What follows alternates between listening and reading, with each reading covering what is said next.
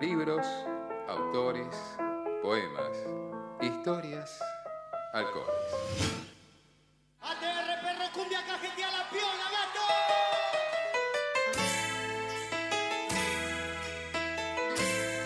Bebido y leído.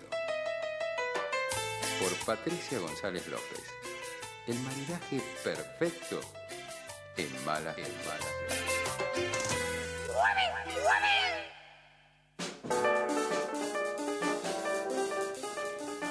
Bueno, bueno, bueno, arranca este desorden de bebido y leído. Bueno, bueno, bueno. ¿Eh? Eh, arranco con una prueba. Sí. A ver, Eh, por lo menos tres provincias de Argentina donde se produzcan vino. Donde ustedes sepan o intuyan que se produce vino. en orden, eh, ¿imponíamos con Juan o, Dale. o tres cada uno? La Rioja. Bien. Mendoza. eh, eh, San Juan. Bien. Entre Ríos.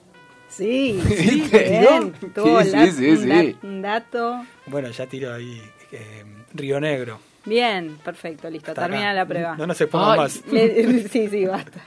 Eh, yo sé, sé, sé poner límites. Gracias, Pato. sé hasta dónde llegar. Eh, tengo una súper, súper, súper novedad. O A sea, ver. no es una novedad, pero es para, para las representaciones que tenemos del vino. Traje un vino cordobés. Epa. Un- una provincia tan asociada a- al Fernet, quizás, Fernet, ¿no? Fernet, Chivito y... Y ¿qué la, más? Mon- y la Mona Jiménez. Sí, eh, el cuarteto, exacto. Y bueno, muchos escritores también. Así que eh, esta noche me propuse traer una dupla cordobesa. Bien. Vino cordobés y, y libro de autora cordobesa. El vino que traje hoy es Cavas de Carolla y es una mezcla entre Pinot negro Sí. y Merlot. La bodega se llama La Carollense, Bien. tal como, como lo intuíamos. También yo estoy muy, eh, ¿cómo decirte? Así nostálgica, es una, una bodega de 1930 que fue fundada por 34 personas que, que tenían eh, en sus casas pequeñas bodegas, ¿no? Estas Ujú. 34 personas forman una cooperativa y ahí, ahí forman, forman esta carollense. ¿En qué parte de Córdoba dijiste o me adelante? Eh, es en Colonia Carolla, Ah. en Sierras Chicas de Córdoba. Y, pero bueno, esto de 1930 al 2000 funcionó muy bien, pero ¿Qué en, el 2000 ¿Qué pasó en el qué 2000? pasó. De- pasaron cosas. Pasó lo que la mayoría de las cosas aquí El en I2K. Argentina acá. quebró y bueno, cambio de dueños que, que ahora forman la Carollense. Tenemos 50% Pinot Noir o Pinot Negro, Pinot Noir. o Pinot Negro Como la gata del Indio Solari, ¿no? Se llama Pinot Noir. y 50% Merlot. Está muy rico. Muy interesante, ¿vieron? Porque además son tres cosas que no esperamos. El, la bodega de Córdoba, que se produzca en Córdoba y en la combinación de uvas, ¿no? Suave- o sea, suavecitas pero intensas a la vez. Sí, no, vos decís que no es una combinación tan habitual. No, yo no... Eh, solés, eh, solés encontrar un, un Syrah Malbec, un Mal- Malbec Cabernet, pero Claro. esto es una combinación bien, bien original eh, que tiene un, un color medio bordó, rubí, intenso, pero a la vez si lo ves es bastante clarito que, que ahí forma, eh, forma parte de el Pinot Noir, ahí le da como, como un toque. Eh, ¿Y el sabor? ¿Qué les parece? Yo siento como un, una- un toque de membrillo. No sé ustedes. Mirá. Yo lo veo más eh, frutal a esto. Ciruela, ponele. Ciruela. Sí, hay ciruela. Yo lo veo más, eh, más eh, tostada de, de la mañana. Eh, frambuesa. Mm, ¿Puede ser? Como Sí. mermelada, decís vos. como una mermelada, Eh, ¿no? Bueno, ahí está parecido con ciruela. Tiene, tiene un toque muy frutal. Es, ¿Alguna fruta, Joel? Perdón. Arándano. Arándano. Sí, sí. Hay ¿Todo una. sí? Arándanos, mora. Banana. No. No, No, banana, ya. Si me decías capaz eh, cuero, No, tierra. más frutos ser. rojos, más, Sí, más esa onda, bien. Frutos bien. rojos y muy intensos también, digamos. El arándano, la mora le dan un toque más, más oscuro. Si quieren averiguar sobre este vino, bodega lacarollense.com.ar tiene un facebook.com eh, barra bodega.lacarollense. Es muy barato Eh, y no es chivo, es pura recomendación. Bien, me gusta que también es- juguemos esa, el precio. Sí, es muy barato, es muy barato. así Y marida también- perfecto con el sándwich de chorizo a la pomarola, así que Sí, para los casamientos, si alguien está por armar un casamiento, La no duden en, caroyense. en el- la caroyense Va el con sándwich todo. de, de- chao. Para la previa, el mermut, para todo. Y tenemos un libro. Eh, a mí me van a, me, me- me van a Sí. hacer disculpar, pero yo quedé manija con Y el todos. martes anterior. Todos quedamos Con eh, Camila. Con igual. Camila Sosa Villada, por supuesto. Que entrevistamos el martes eh, pasado. El martes pasado, Malas Lenguas, en el canal de Spotify. El canal. Eh, Malas Lenguas pueden, pueden ver, eh, pueden ver, pueden escuchar la, la entrevista, pueden volver a escucharla en YouTube también. La verdad es que es una autora del carajo, si se me permite. Así que bueno, traje este libro, que para mí es un libro fundamental, eh, El viaje inútil, eh, que es eh, pertenece a una colección que se llama Escribir, que es de Ediciones Documenta Escénicas, una editorial independiente que a partir de una mm, reunión en 2006, una lectura ahí con esos agapes que suelen suceder en, en el ambiente de la escritura, reunieron a, a tres escritores y empezaron a armar esta colección, pero después hay más, más ediciones. Y eh, fíjate la casualidad que hoy estaba chusmeando el Instagram de Camila Sosa Villada y anunciaba que el libro llegaba a España. Lo vi. Así que estaba festejando. Pensé que un poco lo traías también por eso.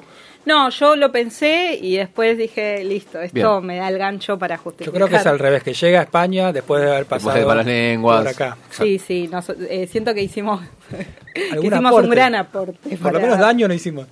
eh, para la llegada. Y bueno, eh, un poco cuando le preguntamos a Camila la vez pasada, contábamos un poco de qué se trata este libro, pero vieron que Camila Sosa Villada tiene el libro de poesía, La novia de Sandro, después este, este libro salió en 2018, El viaje inútil, y Las malas, que es más reciente que eh, su libro célebre. 2019 creo que es. Pero este libro es, es, eh, fundamental, es ensayo, es autobiográfico, donde se puede ver la relación de Camila con la escritura y con la lectura, que es a la vez la narración de la relación con su papá y con su mamá. ¿no? Eh, después con su ambiente y después con su entorno. Por ejemplo, eh, ella dice, arranca el libro diciendo, eh, lo primero que escribí fue mi nombre de varón. ¿Y quién le enseñó a escribir ese nombre de varón? El papá. El, el- vínculo de amor que tuvo con el padre, narra, y piensa y reflexiona sobre eso, es el acto de escribir. Y después cuenta mucho de la relación con la mamá, esa eh, soledad, la precariedad de la infancia, el ambiente en, el que crece. Sí, que también están reflejados en las malas, digamos, tiene como el mismo tono. Sí, y, pero es mucho más eh, reflexivo, ¿viste? Bien. Es autobiográfico, reflexivo, eh, pero todo te lo relaciona con cómo fue conformándose ella como escritora y como lectora. Eh, y también asociándola el acto de escribir y el acto de leer como actos de amor, de, los- la, la vinculación de amor con, con su familia. Hay una parte que me conmovió mucha, que, eh, mucho, que es cuando sintió la una percibió una tristeza y sintió lo que era la tristeza y la hizo carne. Después, eh, cómo percibe la crueldad, cuando experimenta la crueldad por primera vez. Eh, bueno, cuando llegan las primeras lecturas, a, raíz de una relación con, su vecina, que, le prestaba libros a los chicos del barrio, eh, los amores, los desamores, la relación con el mundo, el mundo, mundillo de, los escritores. Eh, y para mí me, me parece fundamental y muy interesante eh, cómo cuenta esas historias de dolor, de tristeza, de violencia, de mucha precariedad, abandono, soledad, y cómo se va convirtiendo toda esa voz del dolor, con todo ese peso que tiene, en una voz de lucha de- y, y que con- recon- eh, logra admiración, eh, reconocimiento, prestigio, y va alimentando ese deseo y lo va transformando, ¿no? Como la- eh, a partir de, la escritura sana o pretende sanar y cómo después va cambiando la- la- el tono, el tono de su escritura, de su escritura a partir del amor que experimenta a través de ella. Es, eh, es impresionante. Bueno, yo les contaba la vez pasada que, que, ella en una parte del libro dice, escribo para que, que una historia se sepa. Sí. Y es muy interesante porque la primera historia que se sabe es la de ella y la de su identidad, porque es la primera vez que escribe como mujer, ¿no? Después, cuando escribe, la primera vez que escribe y cuando escribe su novela y más tarde en, en, alguna parte del libro dice la escritura fue también un acto de venganza, la escritura es una manera de distraer el sufrimiento, eh, la escritura es una manera de salvarme del odio. Y en este libro está cuando ella dice que el, que el primer acto del, de travestismo fue empezar a escribir, ¿es acá o es en, o es en Las Malas? No me acuerdo. Lo dice en Las Malas mm. y lo dice acá también porque justamente ella lo, lo que dice es... Eh, cuando escribí por primera vez, escribí nombre, como mujer. No, ah, ahí está. Escribí como mujer. Claro, exacto. Entonces ahí manifiesta Pero su identidad que, por primera vez. Y lo primero que escribe es el nombre de él de, de hombre, de, claro, masculino. es lo primero es que aprendió a escribir ella. De, impresionante. De, sí, es, duri, es, es impresionante. Muy, sí, es impresionante, esa es la palabra. Eh, pero después cuando ella escribe, cuando se decide escribir lo que le sale escribir, escribe como mujer. Lo primero que escribe, lo escribe no lo escribe como Cristian, lo escribe como mujer. Claro. Entonces eso eh, ya marca la identidad y ya eh, la, la, la, constituyó, constituyó su identidad. Y, y además que lo, lo, lo cuenta también que ese acto de escribir lo hizo como en solitario, encerrada en su cuarto y donde también se, se empezaba a trasvestir. Entonces fue eh, totalmente asociado al proceso de donde puede desarrollar su identidad a escondidas y, el refugio que encontró en la escritura. Eh, así que eh, es un, es un libro de mucha reflexión, ¿viste? Yo lo pienso como, como entras en una vida, pero también entras en, en cosas más universales, te llevas ideas también y te dan ganas de charlar. A mí, yo tengo todo el libro marcado, pero también me hacen pensar en mis propias ideas, en mi propia experiencia, en relatos de, compañeras, compañeros que, que, te van narrando otras cosas y, los distintos tipos de, de, dolor que hay, de procesos y de cómo te llega ¿no? la oportunidad de hacer algo distinto. Y bueno, y ella, el, el libro se llama El viaje inútil de Camila Sosa Villada. Y lo que dice es, el viaje inútil es la vida que nos escribe, a pesar de hacerlo es el lado oscuro que no se puede alcanzar y lo que se elige callar, ¿no? Entonces es interesante ese ejercicio de querer escribir, de tener un deseo fundante y, y, y que te dé la, la, pulsión de escribir y aquello que efectivamente nunca logras contar, ¿no? Esa oscuridad. Siempre lo veo como una eh, aproximación. Pero, y es muy propio de la literatura también esa cuestión de... de... Sí. De, de, tener que necesariamente al bajar al papel de dejar afuera digamos bastante de, lo, de, de, ese viaje, digamos, eh, eh, por la propia, digamos, eh, no sé cómo se, puede, se va diluyendo entre la inspiración, entre la idea, entre la vivencia, hasta llegar a, a, la, a la literatura, por más bella que sea, digamos, hay algo que siempre inacible. Sí, totalmente, totalmente. Ella habla de eso, dice que eso inacible eh, se ve más en la poesía, una, claro. un, un, animal difícil de cazar y que cuando mm. te querés acercar a la idea se aleja.